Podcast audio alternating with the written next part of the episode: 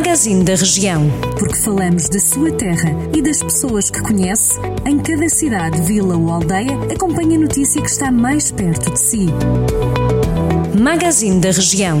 Edição de Rafael Santos.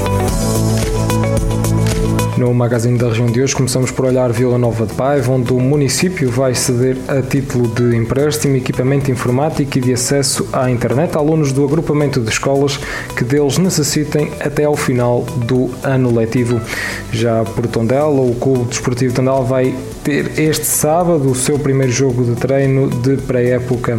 Os Beirões irão defrontar a equipa B do Futebol Clube do Porto no estádio João Cardoso e a partida decorrerá à porta fechada, onde a entrada de adeptos não será permitida. A equipa que já prepara a nova época vai estagiar a partir de domingo no Centro de Treinos do Luso, onde os Beirões voltam a fazer o estágio de pré-temporada até 5 de setembro. Já por Taboaço, o Arcos Futebol Clube vai estrear-se nas distritais de Viseu. A equipa do Conselho de Taboaço vai disputar a primeira divisão distrital da Associação Futebol de Viseu, juntamente com o Piens, clube de Sinfãs, que anunciou o regresso ao futebol regional.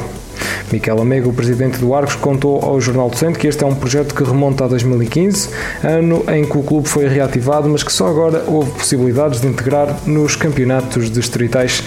Tempo ainda de olharmos Viseu, onde há falta de água nas torneiras do prédio da Segurança Social de Viseu. A falta de água na unidade de saúde familiar Lusitana, instalada no terceiro piso do prédio da Segurança Social em Viseu, está a levar ao desespero de utentes e profissionais de saúde. Esta situação já não é nova, admite o diretor executivo do Agrupamento de Centros de Saúde Dão Lafões, António Cabrita Grade. Pode ler estas e outras notícias mais desenvolvidas em permanência em jornaldocentro.pt. Jornal do Centro, a rádio que liga a região.